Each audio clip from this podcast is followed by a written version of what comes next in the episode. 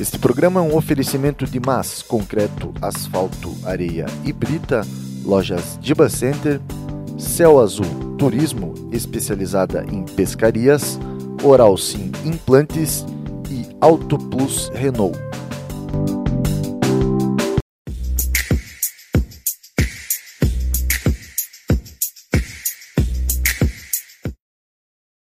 Olá, boa noite, sejam todos bem-vindos. Eu sou o jornalista Alexandre Carvalho, esse é o programa Papo Reto.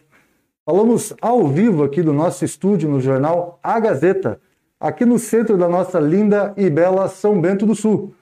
Hoje, dia 13 de maio de 2021, chegamos ao nosso quarto programa aqui do programa Papo Reto. E o meu convidado da noite de hoje é o prefeito de Piem, Maicon Groscop. Boa noite, prefeito. Tudo bem contigo?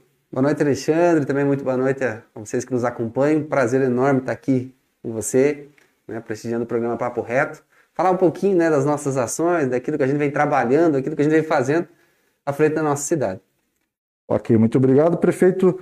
Antes de começar aqui a nossa entrevista com o prefeito de Piem, eu primeiramente quero agradecer todos vocês que estão aí de suas casas nos acompanhando na noite desta quinta-feira. Em nome da direção do Jornal A Gazeta, nosso muito obrigado a todos vocês.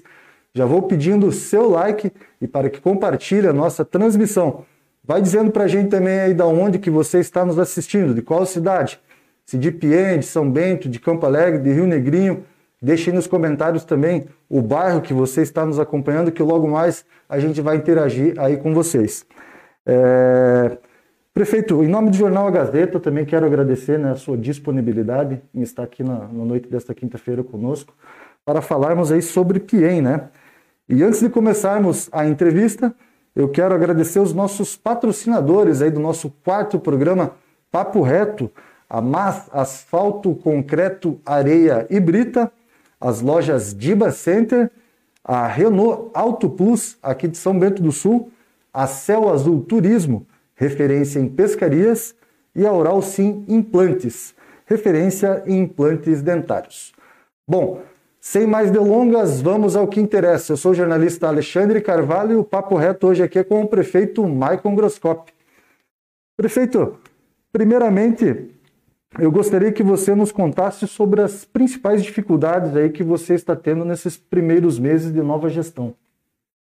Alexandre, todo começo de trabalho é difícil, né? O início de uma gestão, é uma nova equipe que está assumindo a prefeitura, é um começo de um trabalho, inúmeras dificuldades aparecem, né?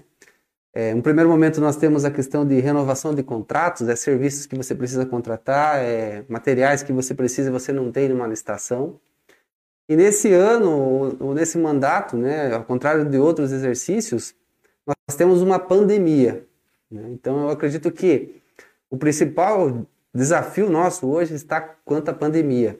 Inúmeras dificuldades são causadas em virtude da pandemia. Né? A instabilidade financeira da prefeitura, como que o orçamento vai se comportar, é, o, a estratégia de trabalho que você faz. Né? Às vezes, olha, você tem um servidor afastado, você tem servidores afastados, né? mais é, outras, é, outras coisas que você se programa, por exemplo, volta às aulas, volta ou não volta, como fica, né? Então, assim, a saúde pública nesse começo de mandato tem sido para nós aí um grande desafio, né? ou talvez o maior deles pela, pelo contexto que todos nós estamos vivendo. Né? Então, esse, esse foi um, um ponto assim que a gente vem trabalhando muito né? nesse, nesse começo de gestão. Ok, muito obrigado, Maicon. Bom, já que falamos aqui agora então sobre as dificuldades, né? É, eu gostaria que o prefeito Maicon listasse para a gente algumas das principais ações, então, que você já conseguiu realizar aí nesses primeiros meses. Olha, os principais desafios estiveram ali na questão de destravar algumas obras que estavam paradas, né? Nós tínhamos, nós tínhamos quatro obras paradas, três delas a gente já recomeçou, né? Uma ainda está pendente. E aí tem outra dificuldade, Alexandre, quanto à questão da pandemia, porque você precisa muitas vezes de uma liberação de um órgão do Estado. E ter, nós tivemos casos, por exemplo, que o, o setor todo, o departamento todo lá do estado estava fechado, ou trabalhando em home office. Né? Aí uma espera que é de uma semana, ela vai para 40, 60 dias. Né? Então, destravar essas obras foi um grande desafio, né? porque É, a população um lado te cobra, e com razão, porque a obra está parada, é transtorno, é prejuízo. Né? Imagina, nós tínhamos uma obra, a Rua Belo Horizonte, que agora está muito próxima de ser pavimentada, na frente da unidade de saúde. A poeira, o barro, tudo ia para dentro da unidade de saúde. E já vem de alguns meses aquela obra. Né, Exato. Né, a obra da subida das moças, né, em Trigolândia. Quanto tempo ficou parada aquela obra, né? Os moradores estavam até descrentes que a obra ia acontecer, a ligação de Trigolândia Ponte Alta. Então, é, essas obras, destravar, ela exigiu de nós aí é, muito empenho nesse começo de gestão. Também, algo muito positivo que a gente trabalhou nesse começo de gestão foi quanto o centro da Covid. Por que a importância do centro da Covid? As pessoas com sintomas gripais ou suspeitas da, da, da Covid, ou até mesmo confirmadas, elas iam na unidade de saúde. Elas iam na unidade de saúde do centro, de Trigolândia, é, outras unidades, com outros pacientes com outras é, doenças e ficava esperando no, no mesmo espaço. Né? Tinha o corredor, mas é, o contato era direto. Então a gente fez esse centro da Covid para que a gente pudesse dar um fluxo melhor de atendimento à saúde, para que usasse um padrão, para que encostasse a vigilância junto, a vigilância que faz o acompanhamento dos pacientes. Então fizemos todo esse contexto para dar uma dinâmica melhor. Né?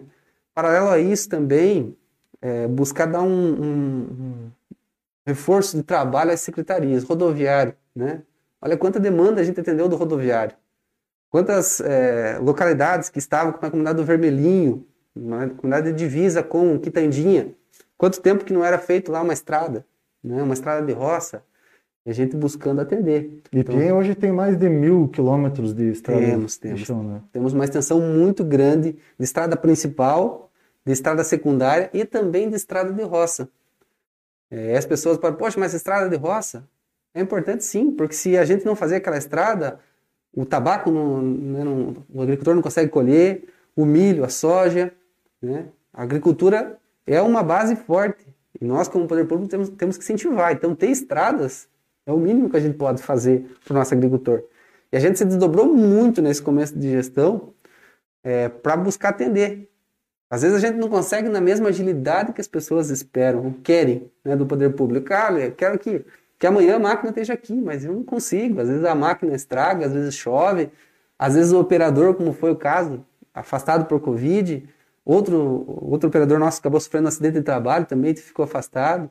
Então, são várias situações que às vezes acabam até fugindo do controle, mas a gente tem buscado contornar da melhor maneira possível para que a população seja assistida para que ela não fique desamparada. Né? E acima de tudo, que a gente possa atender a todos. Ok, perfeito. Para vocês que estão chegando agora, eu sou o jornalista Alexandre Carvalho, esse é o programa Papo Reto. E o nosso entrevistado da noite desta quinta-feira é o prefeito de Piem, Maico Groscopi. É, Maicon, como a gente já entrou um pouquinho aqui no assunto sobre Covid-19, né? Eu gostaria de saber um pouco mais da atuação do prefeito Maico para combater a pandemia. Olha, esse é um assunto bastante delicado, né? bastante delicado e que nos exigiu também muito discernimento na tomada de decisões. A Gazeta acompanhou aí abre e fecha do comércio, né? os decretos restringir, deixar o comércio trabalhar ou se resguardar na questão da saúde, né? Como fazer essa passar por esse momento da melhor maneira possível, porque a pandemia tem os transtornos né, na parte da saúde, são vidas que estão em jogo, mas ao mesmo tempo a gente não tem um fluxo suficiente para deixar as pessoas, olha, fica em casa que nós vamos te dar o suporte. Não tem como fazer isso. Né? Então é um momento difícil que já vem se arrastando há muito tempo. A gente teve essas medidas ali é, restritivas quanto ao comércio, né? E a gente buscou com o comércio definir metas. Pedimos para o comércio que eles nos ajudassem a serem é, os nossos fiscais né? Eu acredito que o comércio, por exemplo, era o, era o vilão, mas ele poderia nos ajudar a, re, a recobrar ali a, a, questão de fiscalização, que a, que a população ela não fosse é, indiferente, que ela continuasse atenta. Né? O perigo ainda está ali muito visível.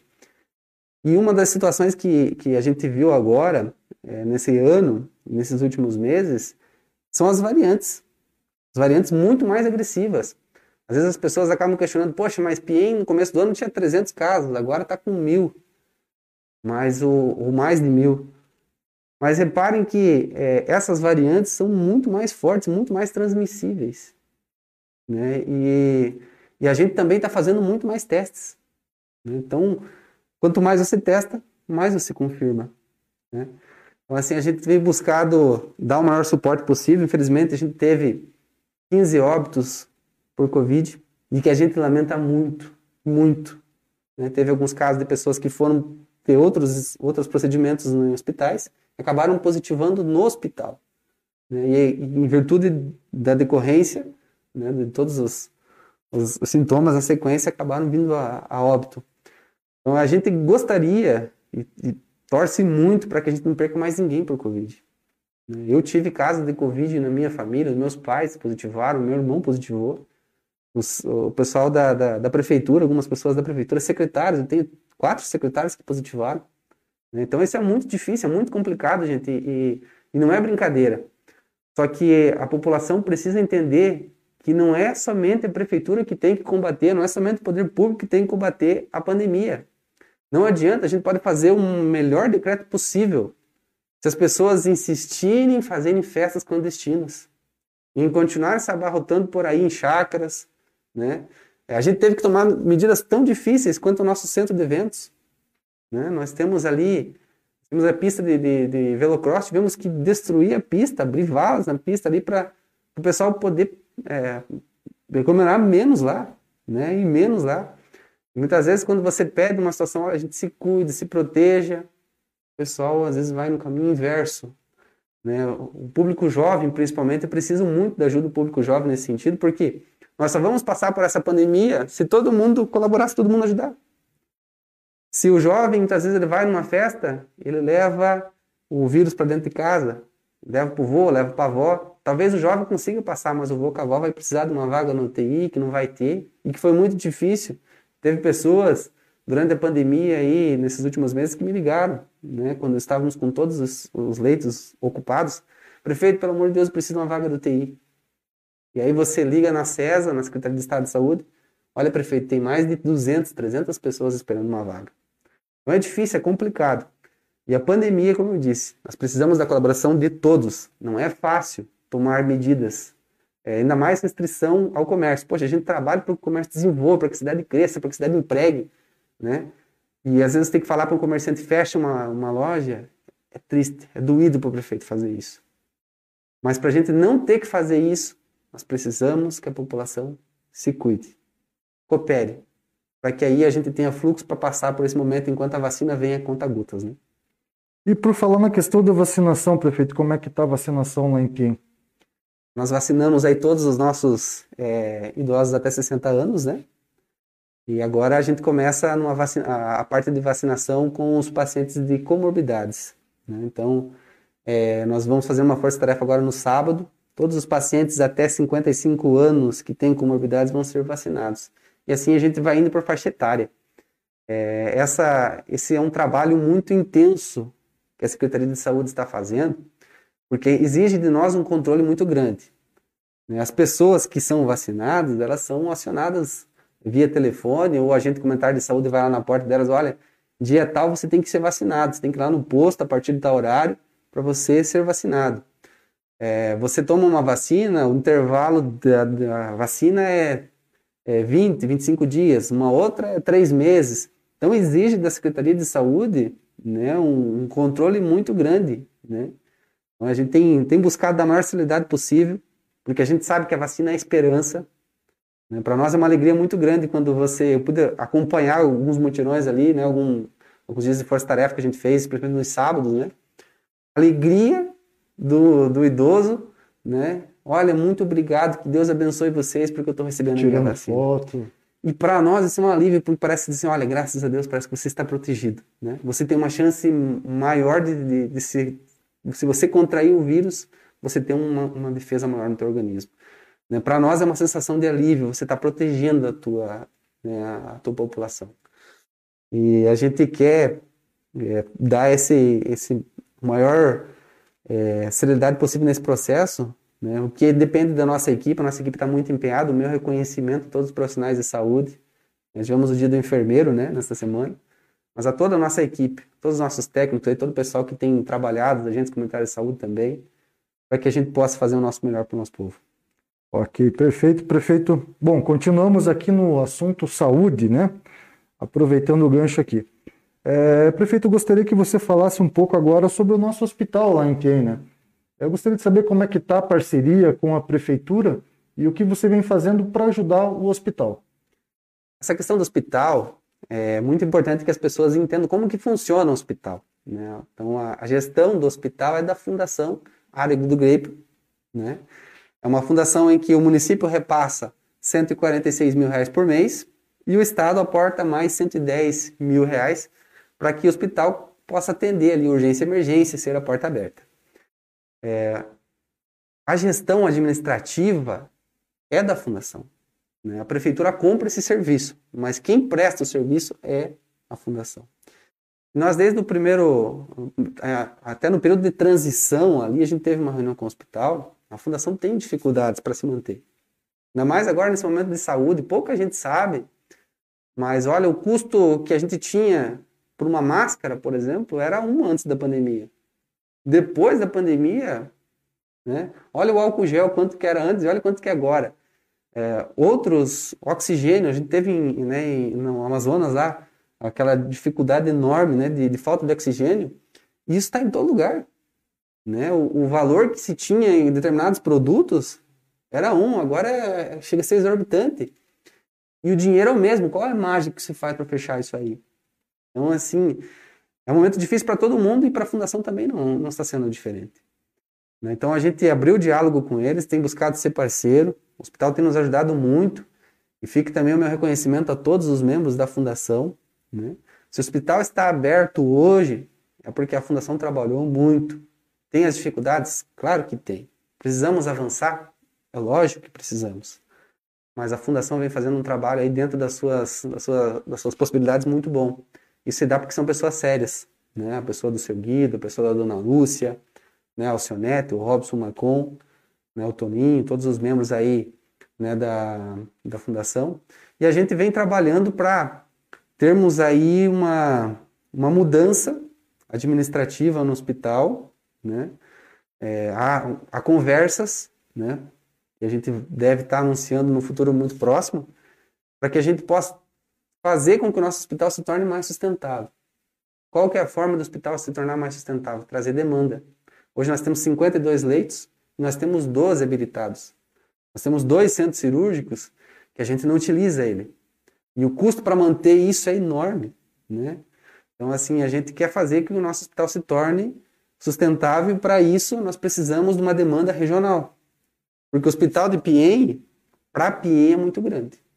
Nós precisamos de alguém que nos ajude, como município, como fundação, que nos ajude a trazer essa demanda. E ao mesmo tempo que a gente possa trazer essa demanda e a gente tenha segurança de equipe médica e profissional para atender. Né? Então, isso já vem sendo trabalhado, é uma, uma demanda que a gente conhece já de muito tempo. Nós estamos construindo com muito diálogo, né? E, e, batendo muito na porta lá da SES, da Secretaria de Estado de Saúde. Ontem, inclusive, eu estive com o secretário pedi a ele que nos ajudasse nesse desafio. Né? Hoje, qualquer procedimento de maior complexidade é Curitiba. Né? Então, a gente temos hoje diariamente mais de 15 carros indo para Curitiba levando pacientes. Né? E alguns van, é, micro, então é, é difícil, é uma demanda muito grande. Nós queremos que as pessoas se desloquem menos para Curitiba e que a gente possa usar a estrutura do hospital, que é maravilhosa. A estrutura do hospital é uma das melhores da região, se não a melhor, porque é um hospital novo, projetado, que atende todas as recomendações do Ministério da Saúde. Ok, muito obrigado, prefeito. Bom, aproveitando que o prefeito mencionou Curitiba, até para quem não lembra e está nos acompanhando aí, na verdade a nossa entrevista era para acontecer na terça-feira, né? E o prefeito Michael na segunda-feira já nos ligou, né, comentando que não poderia se fazer presente, a gente resolveu então mudar, né, a data da entrevista para hoje. Portanto, prefeito, que notícias boas você trouxe lá de Curitiba, essa tua última ida lá para a capital paranaense? Eu peço desculpas até né, pela, pela mudança, né? Eu já havia confirmado isso com o Alexandre, que estaria aqui presente. Mas como a, em virtude da pandemia era tão difícil a agenda lá, né? E quando você tem uma oportunidade de estar frente a frente com o secretário de Estado, e você apresentar uma demanda, dar um avanço no processo, então você tem que, tem que se fazer presente. Então, por isso que eu não pude.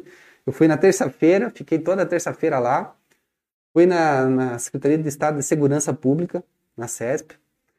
É, nós estamos tendo aí registros de, de furto, de roubo nos comércios. Tráfico de drogas também é algo que nos assusta muito. E a gente foi lá cobrar né, um uma, melhor atendimento da Polícia Militar. Hoje nós, nós dividimos o comando nosso. Né? O mesmo comandante de Pinheiros é o comandante de Quitandinha, que também presta serviço em Rio Negro. Né? Então é uma, uma defasagem muito grande. A gente também quer ampliar o atendimento na questão das câmeras de segurança. Hoje nós temos nove câmeras de segurança. A nossa central tem espaço para 32. A gente quer colocar é, câmeras que façam a leitura das placas dos veículos e que seja interligada com a, a CESP. Porque acontece? Entra um veículo roubado dentro da nossa cidade, se a gente tem esse, esse convênio com a CESP, o próprio sistema faz a leitura e nos aciona a central. Olha, acabou de entrar um veículo furtado. Geralmente, quando há as explosões a banco, utiliza-se veículos furtados.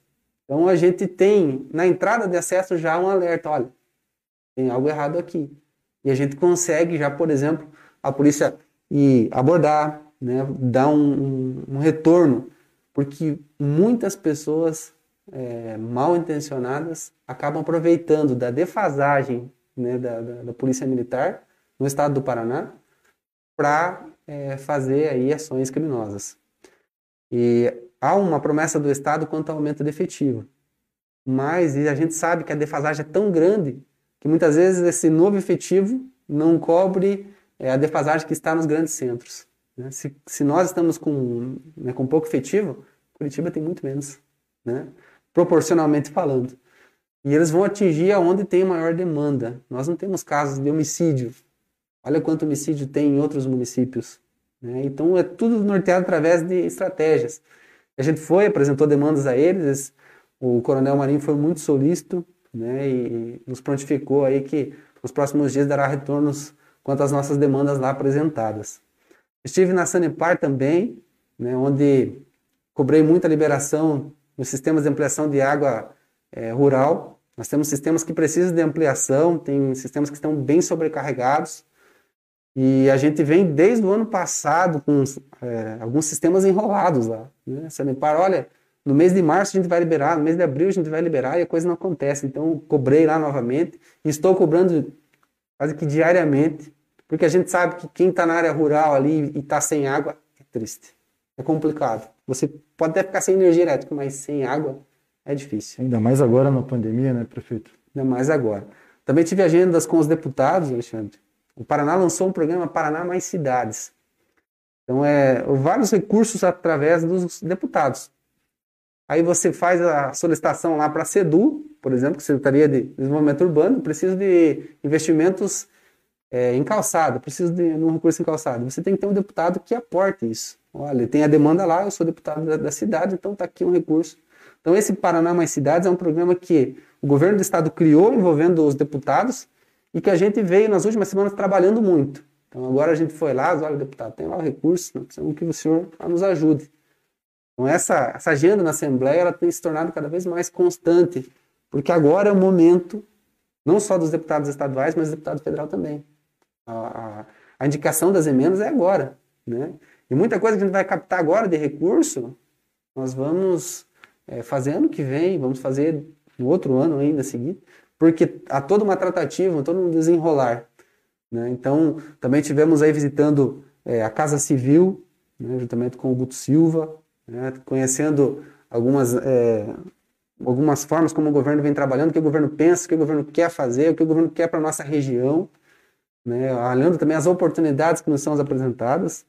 Estive na, na CESA, lá juntamente com o secretário Beto Preto, falando é, da, da questão do hospital. Também tivemos aí a questão de liberação de recursos para a parte da construção da unidade de saúde é, da Campina dos Crispins, né, um investimento de mais de 600 mil reais, e que é, foi anunciado no ano passado, mas houve toda um, uma complicação quanto à questão do terreno, né? Então agora a gente está regularizando o terreno, né? uma permuta lá com a família Letic, Meu, meu também meu agradecimento à família que acabou cedendo um terreno para que a gente possa doou o terreno para que a gente pudesse fazer a construção da unidade de saúde num local adequado e que atendesse às demandas da comunidade. Então, é, estamos trabalhando muito na questão de projetos, né? Temos uma sinalização de recursos, mas agora os deputados falam para nós, agora precisa do projeto.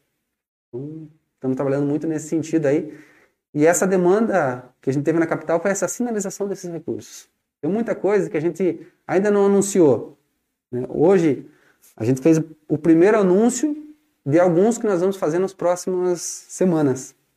Né? Hoje, a gente recebeu a visita aí do deputado Ademar Traiano.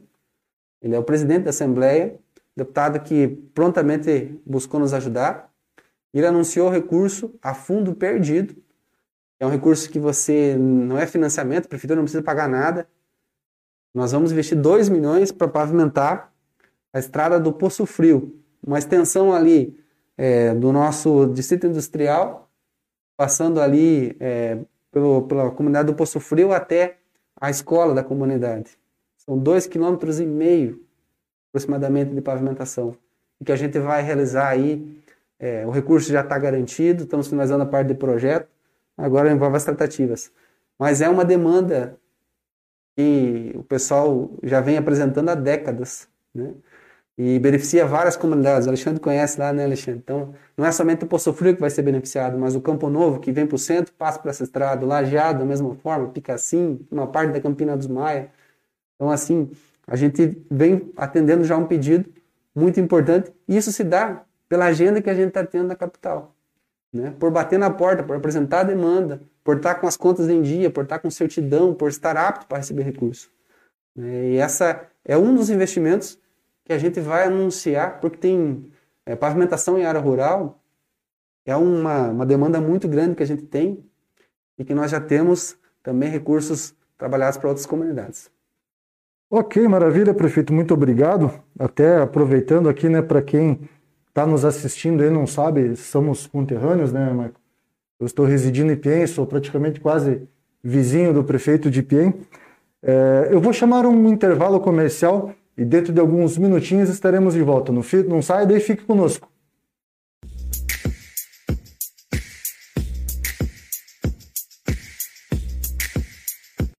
Estamos de volta, eu sou o jornalista Alexandre Carvalho, esse é o programa Papo Reto e hoje estamos recebendo aqui no nosso estúdio no Jornal A Gazeta o prefeito de Piem, Maicon Groscop.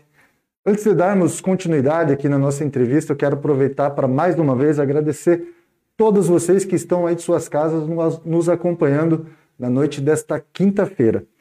Bom, já vejo que tem aqui algumas pessoas, a Dolores, Gonchorov, Dolores Gonchorovski, lá da Campina dos Crispins, Cleiton Barbosa, de Trigolândia, enfim, o pessoal está aí, ó, marcando presença, dando boa noite, pessoal de Ponte Alta aí, ó, a Ivonete Siqueira, enfim, meu muito obrigado em nome da direção do Jornal A Gazeta, todos vocês que estão nos prestigiando. Né? É, lembrando que o prefeito Michael Groscop é o nosso quarto entrevistado aqui no programa Papo Reto. É, nas semanas anteriores, a gente já recebeu aqui o prefeito aqui de São Bento do Sul, Antônio Tomazini, a prefeita de Campo Alegre, a prefeita Alice Groscop, e o prefeito de Rio Negrinho, Caio Tremel. Bom, então vamos dar sequência aqui né, na nossa entrevista. É, prefeito, na, na sessão dessa semana na Câmara de Vereadores de Piem, é, entrou um projeto de lei da autoria da Prefeitura que visa a extinção dos cargos de agente de serviços gerais e agente operacional, do quadro geral do pessoal da, da Prefeitura. Né? Eu gostaria que o prefeito falasse um pouco mais para a gente o que levou a municipalidade a tomar essa medida. É, algumas, algumas situações ali a gente vai precisar terceirizar para dar maior agilidade à máquina pública, né? A gente também, é...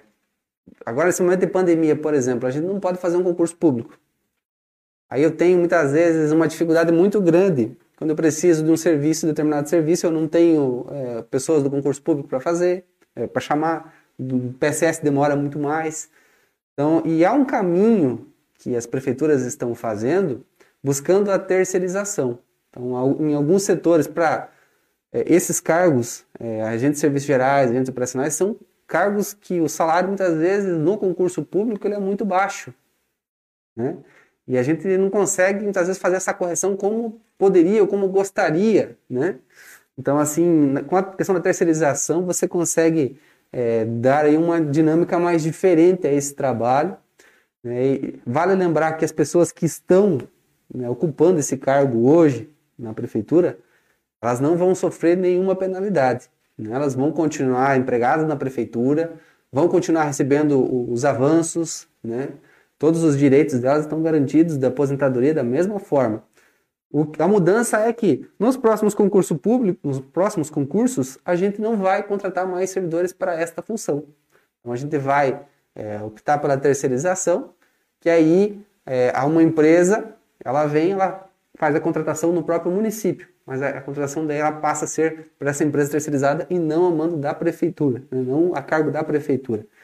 Isso vai garantir a nós uma economia né, e também é, vai garantir aí que nós possamos ter um, um, um atendimento é, mais rápido em algumas demandas, por exemplo, um cuidado de uma escola, um cuidado de uma unidade de saúde. Então, a gente vê com muita importância essa questão de alguns setores e alguns serviços a gente terceirizar para que a gente possa estar tá dando maior agilidade né, ao poder público. Perfeito. Até aproveitando o gancho aqui, prefeito, é, os demais prefeitos que passaram aqui pelo programa Papo Reto mencionaram que uma dificuldade em comum que todos estão tendo agora neste início de gestão é a contratação de profissionais médicos. Né? Não sei se isso é o caso também lá em Piem. Olha, a questão de contratação de médicos é um processo de terceirização, por exemplo. Mas uma outra situação.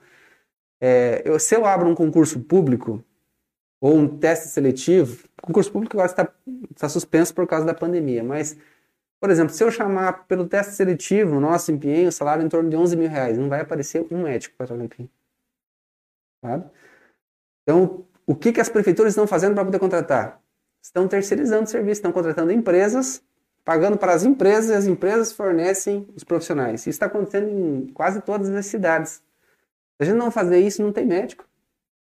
É, o pessoal pode dizer assim, ah, mas isso é só PIN? Não, eu vi uma entrevista da, da secretária de, de saúde de Curitiba.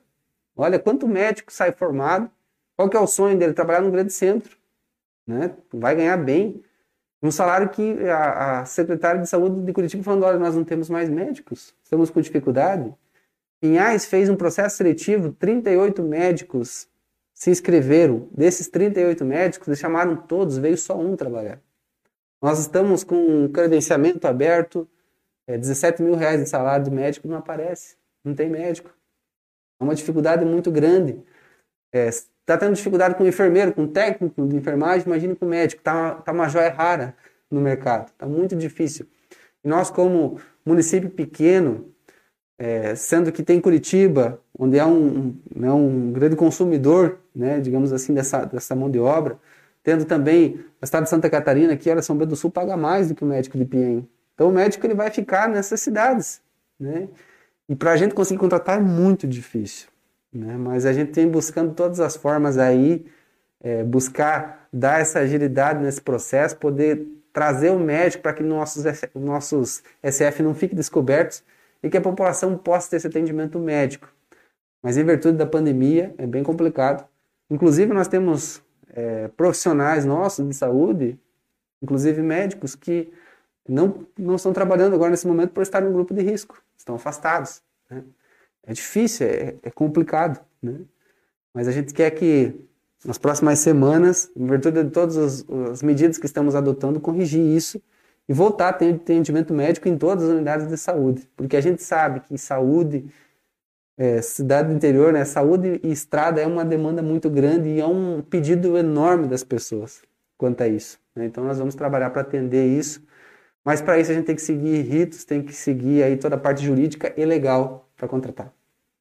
Ok, muito obrigado, prefeito. Para vocês que estão chegando agora, eu sou o jornalista Alexandre Carvalho. Esse é o programa Papo Reto e o nosso convidado hoje aqui é o prefeito de Piem. É, Michael, no início deste ano, você encaminhou para a Câmara de Vereadores um projeto solicitando um financiamento superior a 7 milhões de reais, né? Eu gostaria que o prefeito nos contasse o que você pretende fazer com esse montante. Olha, nós temos muitos projetos, né? É, em torno de 4 milhões desse recurso a gente quer investir em pavimentação, né? Para isso a gente está fazendo aí 30 é, quilômetros de projeto, aquilo que eu comentei, né? A gente tem o recurso, mas às vezes não tem o projeto. Então a gente quer fazer um projeto agora aí, é, vai fazer projeto para 30 quilômetros de asfalto, contemplando todo o nosso, nosso perímetro urbano e também uma parte do perímetro rural. É uma pavimentação, um projeto aí de, de pavimentação em concreto, em CBUQ, é, em paralelepípedo, né? A gente vai fazer os projetos aí vai ter esse recurso, né, que já foi é, sinalizado pelos vereadores. Também tem é, a planta genérica de valores, o cadastro técnico, né, uma aquisição de área industrial, né, melhorias no nosso passo municipal, quem sabe até uma nova sede para a prefeitura, né, tirando ela do centro, mas esse é um projeto que a gente vai ainda amadurecer, mas está prevista a construção de prédios públicos, né, quem sabe uma nova secretaria de educação, né, outras demandas que vêm aparecer, a gente tem essa, essa disponibilidade né, no financiamento.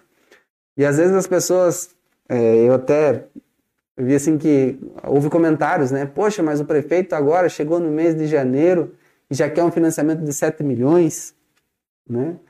Será que não está indo com muita sede ao pote?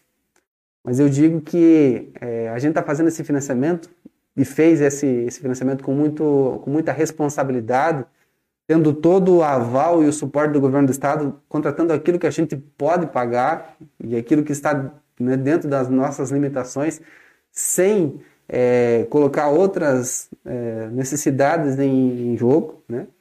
E através desse financiamento, a gente já conseguiu em torno de 5 a 6 milhões a fundo perdido através do financiamento.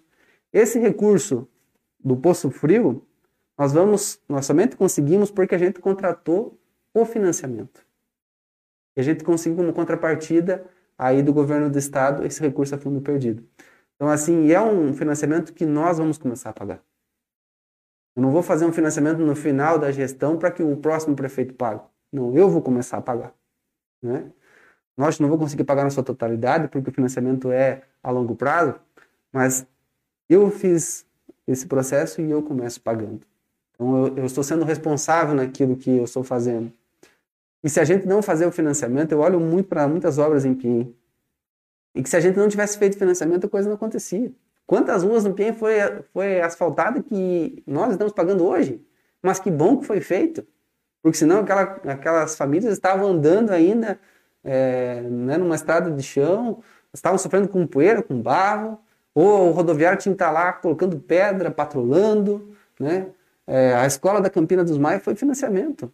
Olha que bom, que alegria. Hoje né, tem uma, uma escola lá na comunidade, né? não tem que dividir espaço mais, é um espaço adequado.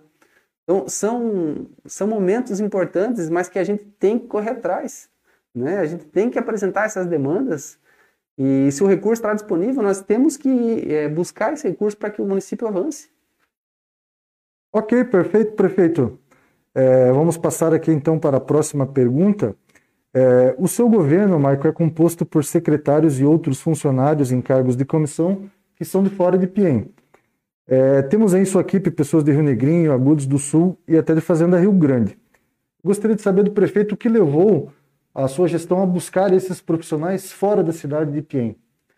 Alexandre, eu acho que às vezes há um preconceito totalmente errado quanto à questão de você trazer profissionais de fora. O preconceito que a gente deveria ter é se eu coloco uma pessoa que não é capacitada para tocar aquele setor. Né? Se você coloca um comissionado lá que não entende da determinada área para tocar aquele, aquele processo, se quem está à frente não conhece o caminho, como que a coisa vai acontecer? E eu, se eu coloquei pessoas de fora, é porque a minha forma como condução de campanha me permitiu isso. Eu não troquei cargos é, da prefeitura por apoio político. Eu tive liberdade para fazer isso. Né? Eu pude fazer uma equipe técnica e o que as pessoas às vezes não entendem é que é assim. Prefeitura é diferente de qualquer outra, outra empresa privada. Né? Tem algumas funções, por exemplo, convênios. Não é você pegar uma pessoa, vai lá e aprenda convênios. É muito demorado, você perde muito tempo. Então a gente colocou pessoas capacitadas, com vivência na área, pessoas que possam dar esse retorno e as pessoas esperam muito de mim. Né? Eu não pude oferecer nada financeiramente para as pessoas, eu ofereci compromisso, eu ofereci projetos, eu ofereci a minha vontade de ver a minha cidade melhor. E eu, como prefeito sozinho, não vou conseguir fazer nada. Eu preciso da minha equipe. Se o meu secretário de, de agricultura não entende da área e eu tiver que dar suporte para ele, eu vou deixar o meu serviço desassistido. O meu secretário tem que estar ali e ele, e ele tem que fazer a coisa andar. Eu alinho para ele as demandas e eles têm que tocar. Mas se eu colocar alguém que não entende, aí fica difícil. Então, a minha equipe, independente se é de Piem, se é de outro município, é uma equipe que é técnica, que sabe o que está fazendo. E é por isso que nós estamos conseguindo, em tão pouco tempo, alinhar vários recursos, estar preparados. Né? A gente sabe onde estão as oportunidades e está indo buscar. Porque lá em Brasília eles não sabem o que, que o PIN precisa. O governo do Paraná, às vezes, não sabe o que, que o PIN precisa. Eu que tenho que apresentar, eu que tenho que correr o recurso. Né? Então, assim, a gente, através dessa equipe, a gente tem buscado muito e conquistado muito. Também não quer dizer que nós não temos servidores capacitados na nossa cidade. Não é isso, longe disso. Minha gratidão e meu reconhecimento a todos os servidores efetivos. Mas eu vi que a prefeitura estava é, uma demanda muito grande e uma equipe muito reduzida. E eu precisava, em alguns setores, dar uma dinâmica maior para que a coisa acontecesse. E por isso eu busquei em algumas pastas profissionais é, de outras cidades que pudessem dar a nós essa agilidade que a gente precisava nesse primeiro momento. Tem projetos aí que estavam engavetados, que a gente está tirando do papel e que logo a gente vai conseguir realizar. Mas porque a gente colocou pessoas que sabem o caminho. Ok, maravilha. Prefeito, é, eu só gostaria de ver aqui com a minha produção, de repente podemos passar o, o vídeo, produção?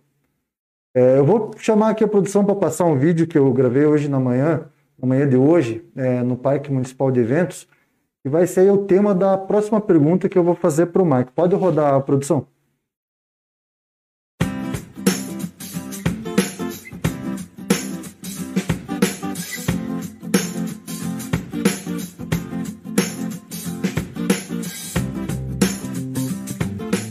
Locais mais visitados em Piem é o Parque Municipal de Eventos, que começou a ser planejado no ano de 2009.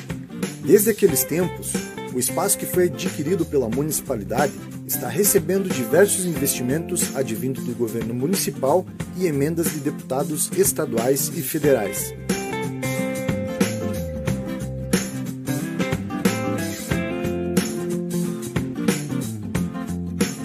Parque dispõe de um moderno pavilhão coberto para grandes eventos, área ampla de estacionamento junto ao motódromo Eduardo Rudnick, que está envolvido em uma área verde com lagos, pistas de caminhada, quiosques com churrasqueiras, playground, academia ao ar livre e muita área para lazer e a prática esportiva.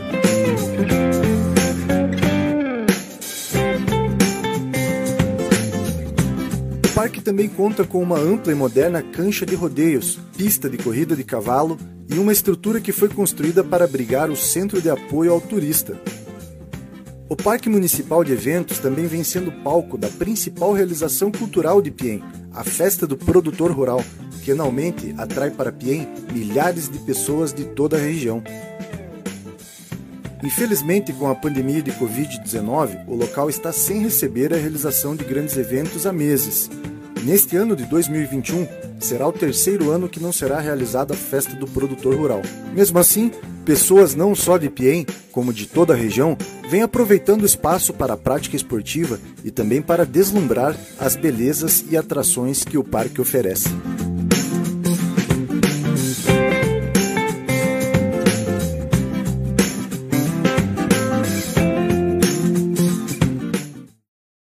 Então tá aí o nosso belíssimo parque, parque de eventos também tem, né, prefeito? Saudades também daquela festa do produtor rural. Enfim, agora que acabamos de ver o vídeo aí, prefeito, eu gostaria que você comentasse sobre seus planos para o Parque Municipal e para a festa do produtor rural. É, o Parque de Eventos é um espaço maravilhoso e que a gente quer fazer investimentos contínuos nele, né? Primeiramente pelo nosso centro de eventos, pelo pavilhão, né? O pavilhão ele, ele precisa é, ser finalizado.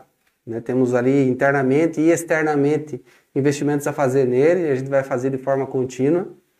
Nós vamos também pavimentar ali a, as vias que contornam o pavilhão, né, fazendo a ligação ali é, com recurso do financiamento também. Né, então a gente vai, vai fazer nesse sentido. Estamos trabalhando no novo projeto de iluminação dessa área, né, para que a gente possa também dar segurança às pessoas que estão lá. E também, juntamente com as, as entidades, né, com a, os grupos que utilizam, seja o pessoal da cavalgada, seja o pessoal é, do velocross, dando medidas para que a gente possa usufruir melhor daquele espaço. Né? Qual que é as demandas que a gente tem que atender, como que a gente pode utilizar ele, buscando que esse espaço seja um espaço familiar, que seja um espaço de referência. Né? Então a gente vai fazer sim investimentos, temos a, a lanchonete lá, né, o Centro de Apoio ao Turismo, é, que a gente quer ocupar esse espaço, né, para que as pessoas também possam ali nos finais de semana. Lógico que agora no momento a pandemia está difícil, está complicado, né? Mas a gente quer que esse espaço volte a ser muito bem utilizado e que ele esteja em condições adequadas. E ele encontra-se aberto, prefeito, para visitação? Como é que está a situação lá diante da pandemia? É, a única, a única área liberada né, é a pista de caminhada. Né, os, os quiosques, as churrasqueiras estão todos interditados. É, a gente até poderia utilizar de uma forma, é, liberar né, de uma forma é, gradativa as atividades lá. No entanto, hoje nós não temos uma equipe que faça esse controle lá no centro de eventos. E como a gente viu que nas, nas semanas antes da, né, de a gente ter que tomar algumas medidas enérgicas ali, a gente estava perdendo o controle do ao parque, porque muitas pessoas da região iam lá. Né? A gente estava cuidando da pista, né? deixando que as pessoas, os pilotos da nossa cidade e alguns até de outros municípios, como São Bento do Sul, iam lá treinar os finais de semana. Só que quando você estava tendo um descontrole muito grande, então a gente teve que tomar medidas restritivas. Hoje a única atividade permitida é a pista de caminhada. Né? Eu acho que no momento que a gente tem mais segurança, a gente vai estar tá, é, liberando. No entanto, é, é, é preocupante porque a gente acaba liberando uma situação ou outra e a gente acaba muitas vezes perdendo o controle na sequência e aí sendo muito cobrado pela população, né? Poxa, mas o centro de eventos está cheio, né? Então a gente tem que se resguardar nesse momento agora. Quanto à festa do produtor, é um, um compromisso que a gente assume com muita tranquilidade porque é uma tradição na nossa cidade, né? festa do produtor é algo é, muito aguardado e a gente recorda com muita saudade da festa do produtor, né? Três anos já, né? É, o Fórum da Agricultura, o Encontro da Mulher Rural, né, os bailinhos da terceira idade, da melhor idade, né? Então são coisas que a gente quer, quer voltar a realizar, né? O velocross também, uma, né, os shows, enfim. É, é uma programação que a gente quer retomar, mas para isso a gente precisa que a pandemia se acalme. Lógico, temos, temos que ser responsáveis quanto à questão do orçamento. A festa é um custo muito elevado. Então, não adianta fazer a festa do produtor, né, gastar aí muito com shows musicais, e quando o produtor precisa de uma máquina agrícola, não tenho para ceder a ele. Né? Então, qual é o incentivo que eu estou tendo, né? Então, eu tenho que ser responsável também quanto a essa questão aí dos, dos gastos, né? Fazer a nossa festa sustentável, trabalhar ela da melhor maneira possível, para que ela não onere, não sacrifique o atendimento ao cidadão penense. Ok. Perfeito. Então, já que falamos na festa do produtor rural, vamos falar um pouco de agricultura, prefeito. Aí o município de Piem é bastante forte na, na área agrícola, né? E eu também, é, ouvindo a sessão da Câmara de Vereadores na tarde de ontem, é, observei que também deu entrada na, na pauta essa semana, né? Um projeto de lei aí, ele está em primeira discussão nesta semana sobre o projeto Pro Rural. Até eu achei interessante porque Piem, em vista a São Bento, Rio Negrinho e Campo Alegre, era o único município que não tinha políticas assim para que a prefeitura pudesse beneficiar os agricultores, né? E é justamente que para isso que vem o Pro Rural, não é? O Pro Rural é um projeto que a gente desenvolveu em apoio com a Secretaria de Agricultura, né? o Carlos é o nosso secretário, é, juntamente com a nossa equipe jurídica, porque é um tema muito difícil.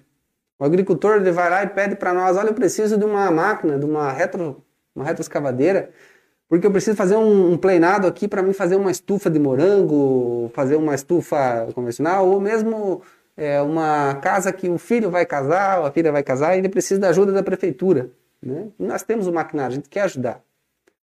No entanto, não posso fazer esse serviço sem estar regulamentado na lei.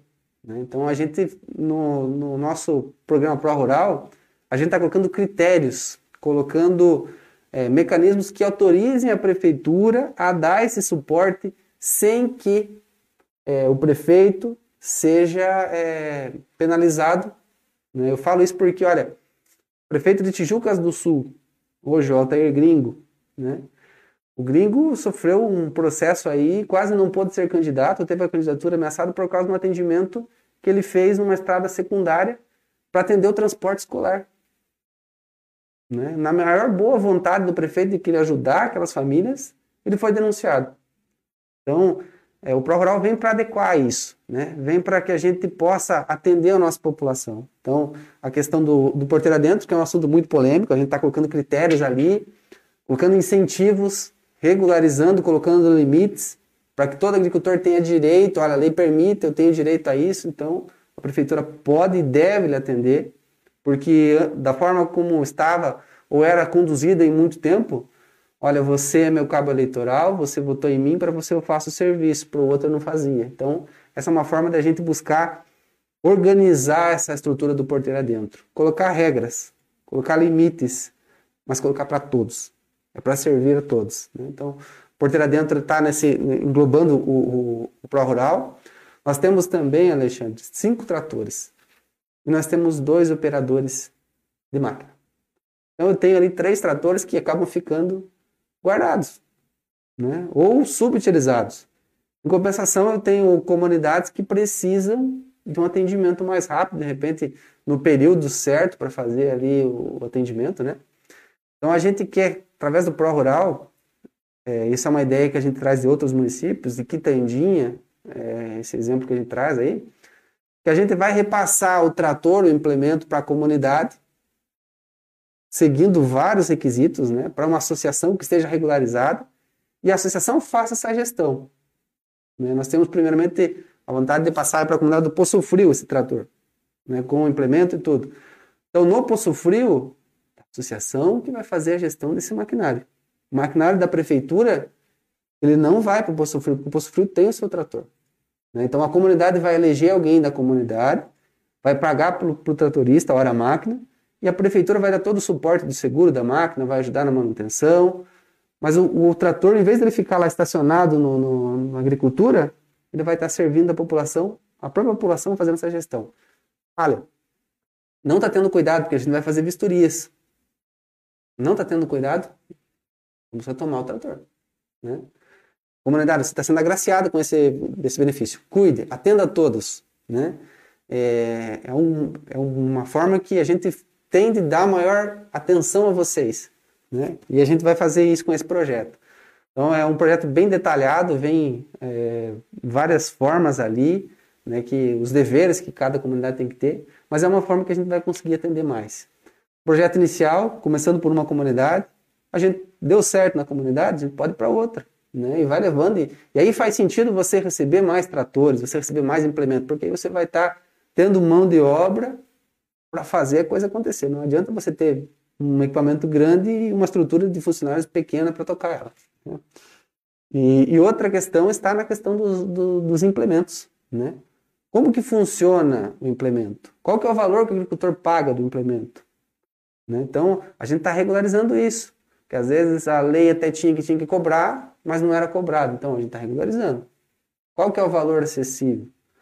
E por que, que é importante a gente ter essa, essa cobrança? Um dos servidores que a gente tem contratado é o servidor que, hoje, antes de sair, qualquer implemento da prefeitura, o servidor vai junto com o agricultor, está aqui, você está pegando o implemento, o implemento está certo, está correto, está funcionando, e você, a gente quer que você entregue da mesma maneira.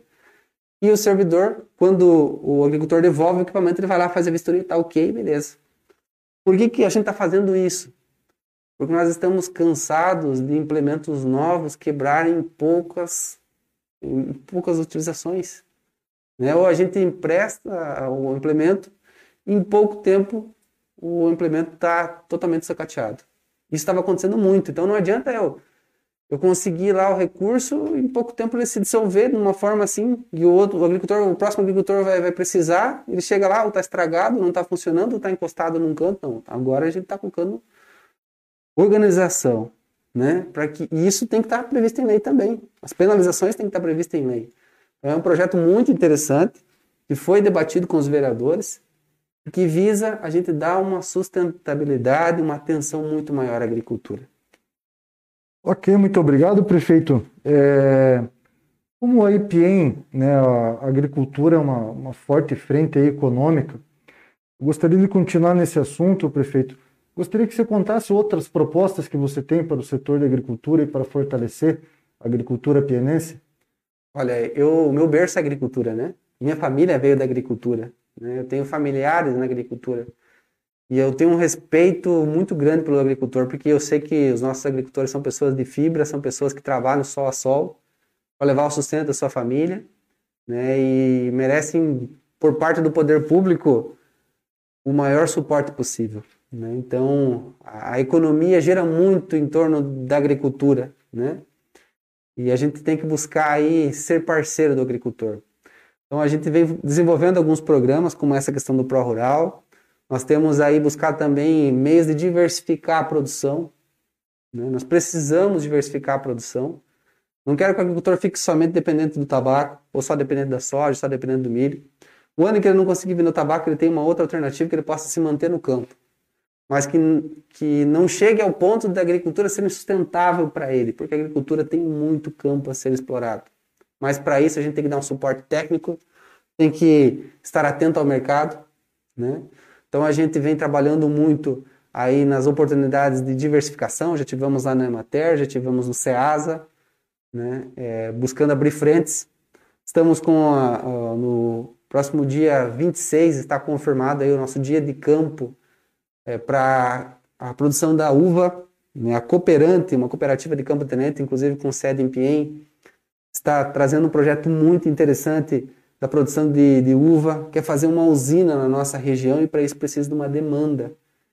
É um projeto muito interessante, Alexandre, porque assim, é, hoje para a gente diversificar, o produtor sabe produzir, mas muitas vezes ele não sabe onde vender. Ou não tem campo para vender. vou lá e incentivo o pessoal, ah, produza uma outra alternativa. Ele vai lá, produz, produz bem, daí chega na hora da venda, vai vender para quem? Não tem. Às vezes acaba deixando até na lavoura. Então, assim, essa diversificação passa muito por projetos seguros, e que nós temos aí né, com o apoio da Cooperante uma chance muito grande de trazer uma nova alternativa que se torne rentável, que se torne segura para o agricultor. Né? Buscando adequar tudo o que acontece, né? A, o produtor nosso que tem uma pequena área, o agricultor nosso que tem é, né, um, uma característica aí mais é, de agricultor mesmo de pequeno porte, então não adianta a gente dizer, ó, produz a soja, mas precisa de área, o agricultor às vezes não tem, então tem vários pontos. Nós estamos trabalhando quanto à questão do selo de inspeção municipal, já aprovamos na Câmara, contratamos uma empresa que está dando todo o suporte. Isso é muito importante. Nós temos empenho produtor de rã, que até então não podia vender. Não pode vender porque não temos o selo de inspeção municipal que certifique para ele que o produto dele é bom. Então a gente vai conceder o selo de inspeção municipal, estamos trabalhando nisso, é um caminho ainda a ser percorrido, mas estamos avançando, porque aí também entra a questão de diversificação. Se você produz e não, não tem a certificação para você vender. Então, o selo de inspeção municipal que nós vamos fazer. A gente se surpreendeu com a demanda que nos foi apresentada. Nós fizemos um levantamento, um censo. Né? Nós não tínhamos isso. Qual que é o agricultor que tem a possibilidade de diversificar a sua produção? Qual é a sua vocação? No que, que você quer investir? O que, que você produz hoje? Né? Então ali a gente achou é, ranário, a gente achou produtor de queijo, né? De embutidos e outras que vão. Essa é um, começo de um trabalho, mas que a partir do momento que a gente vê que dá a eles uma, uma legalidade e dá a eles a, a possibilidade de eles é, seguir na produção, eles vão abrir campo para que muitos mais possam fazer a frente. Né? Então, é, são vários trabalhos nesse sentido que nós estamos fazendo. E outros setores, né? É, a gente quer fazer também nesse ano, né, mais no segundo semestre, um projeto específico para as estradas de roça. Porque nós tivemos N dificuldades quanto à questão das estradas de roça. O produtor precisa colher, mas ele precisa chegar até a roça. Né? E, e assim a gente viu em muitos locais que as estradas de roça estavam totalmente abandonadas. Né? E, e há vários anos. Então a gente tem agora é, desenvolvido um projeto para que no, no segundo semestre a gente possa destinar uma equipe exclusiva que vá na comunidade lá do Campo Novo e faça todas as estradas de roça. Né? Para que o produtor não chegue no final de, de, de, janeiro ou no final de dezembro e janeiro que está colhendo tabaco e diz, olha, eu não consigo chegar na minha roça. Então, são vários caminhos que nós estamos percorrendo, mas valorizando muito o agricultor. A agricultura nós colocamos como uma base forte, com importância e com respeito que ela tem que ser tratada. Ok, maravilha, prefeito. É... Chamamos mais um intervalo, ou produção? Só vamos dar uma olhadinha nos comentários aí, quem está nos acompanhando. Gilberto Guise, boa noite, boa noite. o Elcio Strack também está nos acompanhando. Alexandre Knopk, Josiane Zesotko, Dinair Freitas. Oh, muito obrigado, pessoal. Oh, o Edmar Salomão de novo aí marcando presença na nossa transmissão. Obrigado, Ed. Flávio Simões, Ed Pien também, deixando seu alô aqui para todo mundo do programa Papo Reto. Jonas Kurovski, vamos ver o que o Jonas está dizendo lá. Boa noite, Pia Velho. Estou bem a favor, por isso tem muita gente que usa e quebra, mas enfim, tá aí o comentário do, né? do Jonas Kuroski. Enfim, o pessoal aí acompanhando a nossa live. Mais uma vez aí, obrigado, né, pessoal? Em nome da direção do jornal A Gazeta. Eu vou chamar um breve intervalo comercial, mas não saia daí que dentro de dois minutinhos a gente está de volta.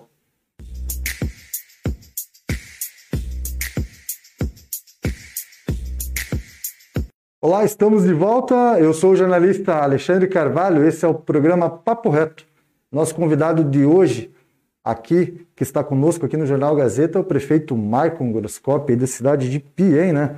É, gente, antes de eu dar continuidade aqui, eu quero agradecer mais uma vez todos vocês aí que estão nos acompanhando de suas casas. A gente já passa aí de uma hora de, de entrevista, agora a gente está indo para o bloco final aqui, onde o prefeito vai responder as perguntas que foram enviadas por vocês, seguidores e leitores do Jornal A Gazeta, né?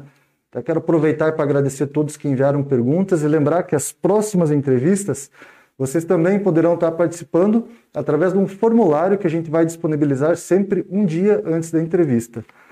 É, importante também agradecer mais uma vez aqui aos nossos patrocinadores do programa de hoje, né? É, a MAS Asfalto, Concreto, Areia e Brita até aproveitar para mandar um abraço para todos os meus amigos lá da MAS e principalmente para o nosso amigo Marcos Mas, né? Também a Lojas Diba Center, aí do nosso amigo Carleno Ortiz. É, a Renault Auto Plus, aqui de São Bento do Sul. Mandar um abraço para o gerente lá, o Ricardo Pichait. E até por falar nisso, você que está pensando em comprar um carro e quiser dar uma passada lá na loja, pode falar com o nosso vendedor, que é lá de quem, né, Marco? O José Luiz. E também agradecer aqui a Céu Azul Turismo, referência em pescarias, a Oral Sim Implantes, referência em implantes dentários. Bom, portanto, vamos agora para as perguntas dos leitores. É, a pergunta número um, prefeito, é da leitora Vanessa. Ela diz o seguinte: Prefeito, gostaria de saber se vai ser feito o tão esperado asfalto aqui na Campina dos Maias. Estamos sofrendo muito com essa estrada. Uhum. Tenho boas novas, Vanessa. Obrigado pela pergunta. É, Campina dos Maia foi a comunidade que iniciou o projeto de pavimentação na área rural. Nós temos aí, é uma das, uma das comunidades aí que tem obra parada. Né? Por que, que a obra está parada? Porque o projeto tinha várias irregularidades e a gente teve que corrigir essas irregularidades e agora está na mão do governo do estado para o governo do estado possa fazer o projeto, possa analisar o projeto e liberar a retomada da obra. Né? A gente já encaminhou toda a documentação que a gente pôde, né, que foi solicitada a nós, agora a gente depende do aval para finalizar esse, esse, essa obra. Né?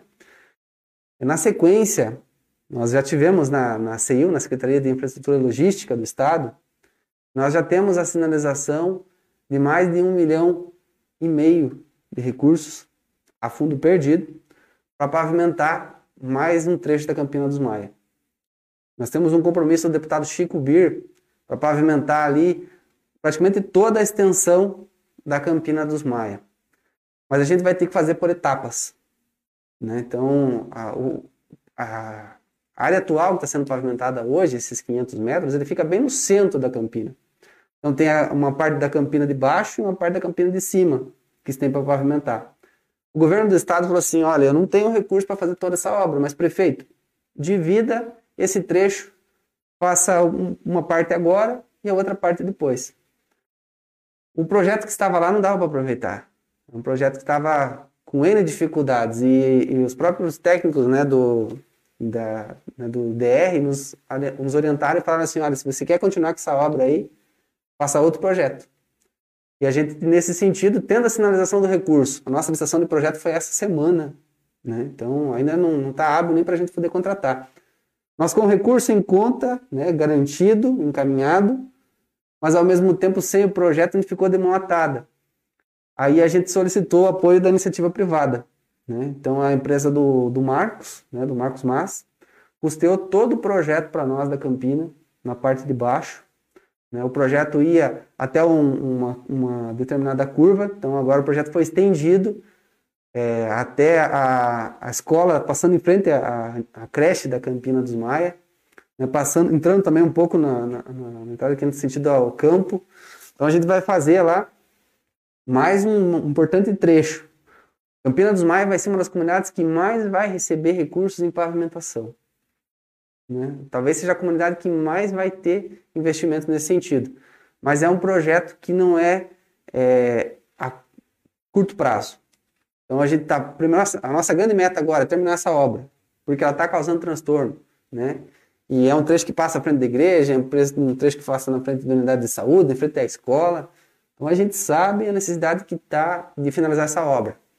Mas na sequência a gente já tem esse recurso garantido. Eu agradeço ao Marcos que nos custeou esse projeto. Esse projeto já está lá na mão do governo. O governo cobra muito, Alexandre. Olha, eu tenho um recurso aqui, mas as prefeituras não estão preparadas, não tem projeto, não tem certidões. Então a gente tem a certidão. Agora temos o projeto, que já está lá protocolado certinho, né? E isso deve avançar. Na segunda-feira agora nós vamos ter uma reunião lá na CEIU para que a gente possa dar andamento na liberação desse, dessa obra que está parada e já na liberação desse recurso para fazer mais uma parte da Campina dos Maia. Campina dos Maia sofre muito com poeira. Conheço a realidade, nós vamos trabalhar muito para modificar isso para vocês aí. Excelente, prefeito. É, eu vou passar aqui agora para uma pergunta que foi enviada pelo Paulo Carvalho, o meu pai, né, que sempre está prestigiando o Papo Reto. Tá, mandar um abraço para todo o pessoal que está lá em casa nos acompanhando na noite desta quinta-feira.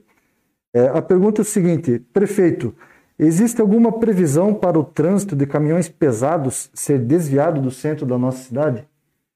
É um projeto nosso, uma vontade nossa, só que é dos projetos, juntamente com a rede de esgoto, mais audaciosos para ser realizados. Porque é um projeto que nós estamos falando de investimento de mais de 10 milhões de reais. Então, recurso a fundo perdido, é recurso, a, recurso próprio nosso, viável para a prefeitura executar. Né? Então você tem que fazer um projeto. Esse, a contratação desse projeto já é cara. Porque a, você vai fazer um desvio de tráfego pesado. Por onde você vai fazer? Você precisa de um estudo ambiental. Né? Você precisa de um estudo totalmente técnico para ver a viabilidade. É possível fazer? Um dos primeiros projetos que foi pensado de desvio de tráfego pesado dava pela Vencal. Passando ali em frente ao loteamento hoje o Vila Nova de Gaia. Como que eu vou fazer desvio de tráfego pesado por ali? Eu vou estar mudando o problema do centro jogando para a Vencal. Então, assim, a gente tem três possibilidades de, de desvio por Boa Vista e duas programados, né, que a gente tá, já está estudando, já fez um levantamento, né, e a gente vai vai estar tá trabalhando nesse sentido. Já fez um, um, uma prévia, né, já tem um estudo base, inicial, ainda muito superficial, mas é um projeto que ele vai ser, vai ter que ser muito estudado no nosso plano diretor, vai ter que ser muito bem elaborado. Nós vamos ter que conquistar o projeto. Depois tem a parte de desapropriação, né? tem as audiências com as comunidades. Enfim, é um projeto bem extenso, mas eu entendo a total necessidade dele e vamos trabalhar para realizar. Não vai ser algo no próximo ano, mas na sequência nós vamos fazer, porque hoje todo o tráfego pesado para ele chegar no nosso distrito industrial, para ele levar aí a madeira para álcool para né, as outras serrarias, ele vem do interior, ele corta todo o nosso centro, ele suja o centro, ele causa transtornos, sobe calçada, quebra calçada, né? É, sem contar o perigo, perigo. para a população, né? né? Então, é uma necessidade sim, né? E, e, é uma vontade que eu tenho também, até para que a gente possa organizar melhor a nossa cidade nesse sentido. Ok, prefeito, eu vou fazer uma última pergunta aqui dos leitores antes da gente passar para as partes das considerações finais, para a gente não estourar muito o nosso tempo aqui. É, a pergunta que eu selecionei aqui é do leitor Fábio. É, ele pergunta o seguinte: quais ações do seu mandato referente à geração de empregos e possíveis novas empresas? Tema muito importante, mais agora a questão da pandemia, né? Hoje, inclusive, a gente assinou um contrato com o Sebrae. Vamos ter a nossa sala do empreendedor, Todo um trabalho aí de, de, de, consultoria, de consultoria, de um apoio, de um suporte do Sebrae, né, para que ele possa nos nortear em algumas ações. É, e porque eu vejo, Alexandre, não é só o fato de você trazer novas indústrias, mas a gente precisa fomentar as indústrias que a gente tem. Por exemplo, quantos, quantos comércios nossos hoje é, prestam serviço para a prefeitura, vendem para a prefeitura? Olha quanta prefeitura compra e se for a gente analisar quanto a gente compra o nosso comércio local, muito pouco quanto poderia. Então, criar leis de incentivo aos MEIs, né? desenvolver, regularizar os MEIs, as pequenas empresas, para que estejam aptas. Esse é o trabalho que a gente está fazendo, que a gente está buscando dia a dia. Né? É, também fazendo essa ligação com as empresas, o que, que a gente pode fazer, cursos que a gente pode trazer, mecanismos que sejam importantes e que vão atender às suas necessidades, né? fazer a roda girar, buscar aí, vamos agora nesse momento de pandemia, também é, a questão de crédito, né? É, sistema de aval aí que a gente possa estar ajudando também, né? A gente quer que o nosso comerciante, que as nossas empresas se sintam abraçadas pelo poder público. Elas não vejam a prefeitura somente que ela vai pagar o alvará onde que ela paga imposto, mas que ela tenha na prefeitura um parceiro, que ela tenha na prefeitura o retorno que ela tanto necessita. Quanto à questão de novas empresas, eu acredito que nas próximas semanas nós vamos ter boas novas. Já temos aí é, empresas que vêm nos procurar, né? inclusive o financiamento que a gente fez, uma parte é para a compra do distrito industrial. Que faz tempo que está para sair. Né? Que faz tempo, né? Mas já temos empresas que, que vieram na cidade, que nos conheceram, a gente foi conhecer a empresa, é, já manifestaram interesse, em, inclusive já protocolaram interesse na prefeitura para se instalar na nossa cidade, mas a gente quer anunciar quando estiver fechado. Mas é uma, uma, uma boa nova que tão logo a gente vai poder trazer para a comunidade que vai ajudar muito na geração de emprego, não só o direto, mas a contratação indireta, que é muito importante também. E aí a gente vai buscar visar toda a comunidade, visar aí que o serviço da comunidade seja é, o responsável por ajudar essa empresa ou por prestar serviço a essa empresa. Né? Ok, perfeito. Prefeito Marco, antes de eu finalizar, é, gostaria de abrir um espaço aqui para suas considerações finais. Não sei se tem algum outro assunto que você queira mencionar. Enfim, fique à vontade, sinta-se em casa. Falo demais, né, Alexandre? Alexandre, seja bem objetivo aí, porque está estourando dentro da live. Muito uhum. obrigado pela oportunidade. Meu reconhecimento é a Gazeta, né? Um jornal de muita responsabilidade, não é por isso que está há muitos anos aí né, no, no mercado. E para mim é um desafio muito grande. Né? Sou um prefeito jovem, né? então as pessoas imaginam... O mais jovem de Piem, né? O Laércio foi o prefeito mais novo com 27 anos. 27 anos. O Laércio quebrou aí a... Mas também foi um prefeito muito importante para a história. Acho que todo mundo que passou deixou um legado, né? E assim, o que eu mais quero é que a minha cidade se torne cada vez melhor. Né? O meu desafio é esse, meu compromisso é esse.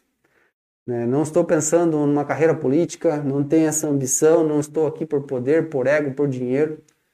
Quero deixar um legado. Eu quero que o meu município seja muito melhor do que quatro anos. Né? E que o próximo prefeito seja muito melhor que eu. Para que a nossa população, que tanto precisa, que tanto padece, ela tenha uma cidade melhor. Quem trabalha numa agricultura que prospere, quem trabalha num comércio que tenha aí o sucesso, mas que para nossa cidade seja uma cidade modelo. Né? E para isso que eu busquei participar da política. Um, um, caminho tão difícil, muitas pessoas às vezes quando falam em política se ficam até enojadas, né? tem uma imagem da política tão complicada, mas é lá que as pessoas de bem têm que estar. É lá que as pessoas de bem têm que fazer a diferença. E é por isso que nós estamos aqui. Eu não sou melhor do que ninguém e não vou construir nada sozinho. preciso muito da ajuda da população. preciso muito da ajuda dos servidores. Nós vamos conseguir reerguer Piem E eu quero que Piem, quando falarem do nosso município lá fora, os deputados falar, as outras cidades falar, olha, lá é uma cidade que prospera, lá é uma cidade que cresce, uma cidade que é, é acolhedora, uma cidade de gente de fibra, como o Pienense é. Eu quero que as pessoas conheçam Piem por isso. É por isso que nós estamos buscando a cada dia fazer o nosso melhor. Não estamos tendo preguiça, não estamos sendo omissos. Estamos trabalhando muito, correndo muito, dia a dia, mas com a certeza de que nós vamos conseguir, a médio e longo prazo, atender muitas demandas. Eu sei, tem muita coisa, nós precisamos avançar, mas é tudo no seu tempo. Não importa muitas vezes como vai começar, mas como vai terminar. E eu tenho a certeza, diante de tudo que a gente vem construindo nesses primeiros meses de gestão, nós vamos ter muitos motivos para comemorar e para reconhecer a nossa cidade lá fora como uma cidade modelo, uma cidade de gestão.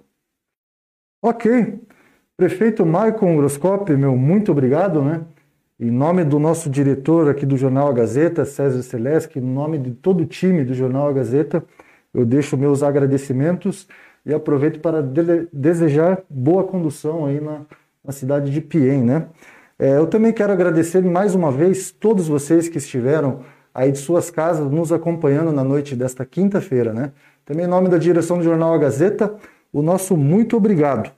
É, antes de eu finalizar aqui, eu gostaria de lembrar né, a todos que já temos as nossas duas próximas entrevistas agendadas, né?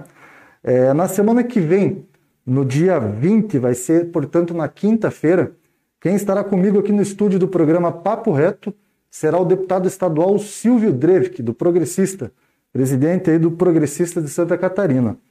E na semana seguinte, também na quinta-feira, portanto no dia 27 de maio, será a vez do deputado federal Darcy de Matos. Portanto, muita coisa bacana vem aí nos próximos programas, aí aqui no Papo Reto. Já vão se programando aí para assistir as próximas lives e a princípio é isso. Eu vou ficando por aqui, pessoal. Desejo a todos uma ótima, um ótimo final de noite de quinta-feira. Abençoado fim de semana para todos. Até semana que vem. Tchau e abraço. Boa noite.